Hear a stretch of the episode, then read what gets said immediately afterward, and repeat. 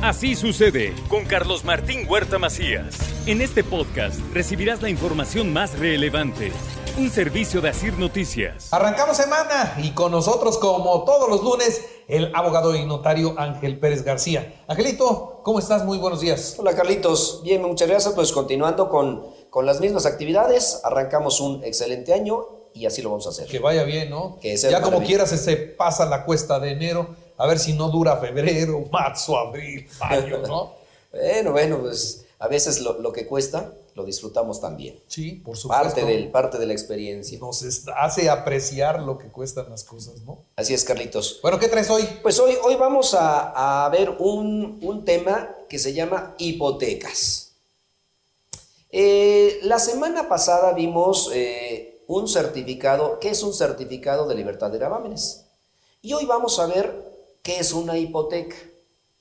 Por lo general, cada vez que se adquiere un bien inmueble o se pretende adquirir, no necesariamente se adquiere un inmueble de contado. En muchas ocasiones, y creo que la gran mayoría, se adquiere a través de diferentes créditos.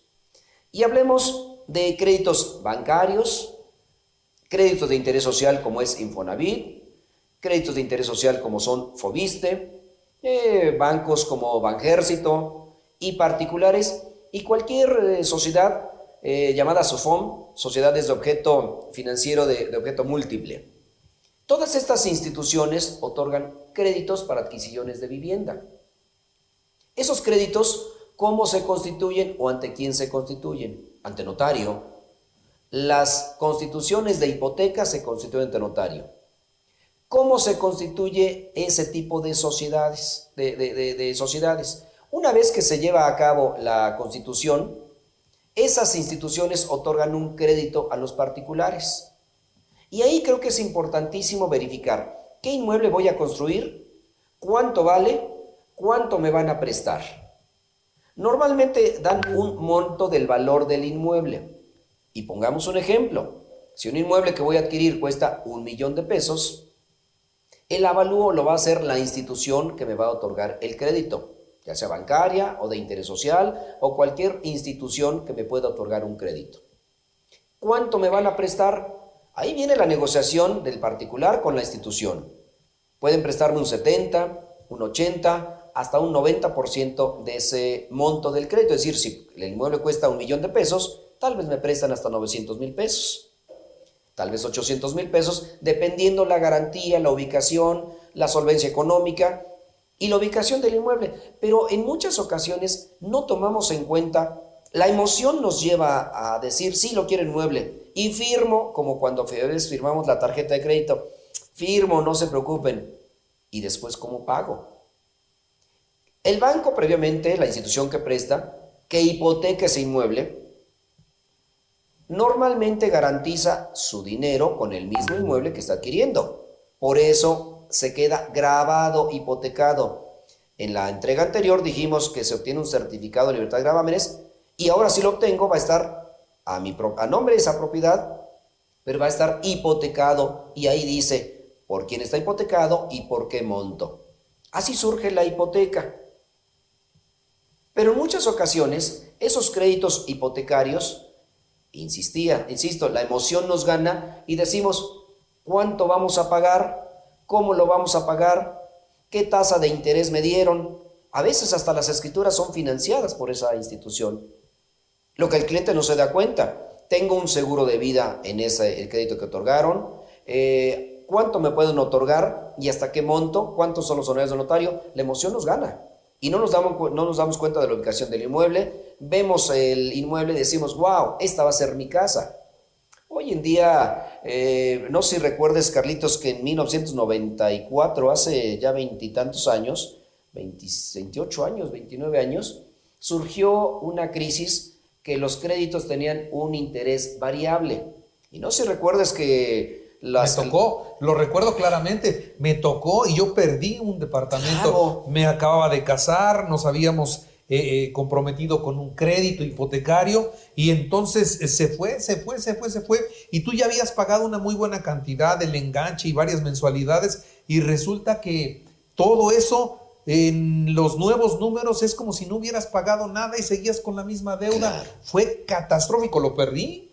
Entonces, no te fijaste perfectamente bien cuánto te iban a prestar, qué tasa de interés, si era fija o es variable. Yo no sé si no me fijé o realmente esa crisis fue superior a lo que cualquiera pudo haber calculado, porque sí fue un escándalo, o sea, se perdieron muchísimos bienes. Yo también fui dentro de los afectados en ese momento, pero también los intereses que te cobraban eran exagerados. Pero los que te pagaba el banco también eran exagerados, llegaron a más del 100%, tú depositabas tu dinero y al año siguiente tenías el doble. Ah, pero, pero esa parte me gustaría regresar, a esa parte me gustaría regresar. La de, la de, tener un, dinero que, que se duplica el año siguiente. Bueno, pero también los intereses que te cobraba el, banco también eran en la misma proporción. ¿Recuerdas que se transformaron en unidades de inversión, famosas UDIs? Y después las personas no podían pagar y lo aportaban a un fideicomiso para evitar perder el inmueble y pagabas una renta mensual y así sucesivamente. Hoy no estamos exentos de tener una crisis, por supuesto que no, pero creo que debemos de tener cuidado. Voy a hipotecar mi inmueble por una cantidad que me van a prestar para adquirirlo, para construir mi casa, para autofinanciarme, pero hay que verificar tasa de interés, plazo, hay que verificar todas las condiciones. Y yo diría algo más, Angelito, y tienes que ver que ese dinero sea para algo productivo, claro. Porque conozco el caso de una persona que hipotecó la casa para poder hacer la fiesta de su boda. No, bueno, bueno, pues digo, ya son de esos gustos. Terrible, terrible. No previstos, y ahí es donde surge un desbalance y que la gente se va a la quiebra, porque es un dinero improductivo. Si produces acá, estás pagando una renta de 20 mil pesos y vas a pagar una mensualidad de 20 mil pesos, compro mi casa. Claro. Vas a seguir pagando lo mismo, pero ya no es renta, ya es tuyo. Ya es mío y al paso de 5, 10, 15, 20 años ya tengo un, inmueble que es de mi propiedad. Entonces creo que es importante en las hipotecas, ¿ante quién se constituyen? Ante notario. Pero ¿quién otorga el préstamo? Todas las instituciones bancarias, instituciones de, de, carácter social, que son las que otorgan un préstamo para poder financiar la adquisición de esa casa. En otra entrega veremos una vez pagado el crédito qué hay que hacer.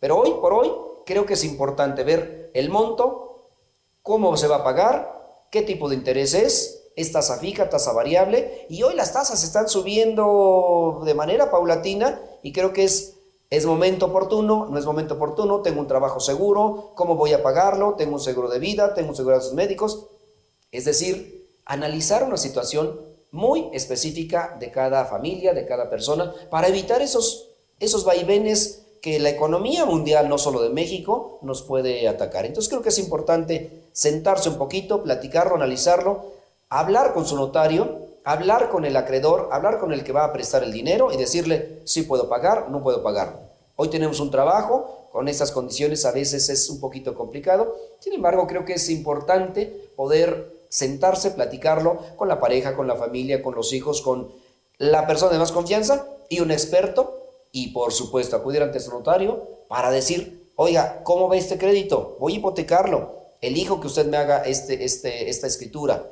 que son dos escrituras, la adquisición del inmueble y la hipoteca de manera simultánea. Creo que es importante una asesoría correcta, completa ante notario, para evitar algunos, algunos imprevistos que a veces nos causan un poquito de disgusto. Muy bien, pues Angelito, como siempre, muchas gracias. Carlitos, con mucho gusto. Así sucede con Carlos Martín Huerta Macías. La información más relevante, ahora en podcast. Sigue disfrutando de iHeartRadio.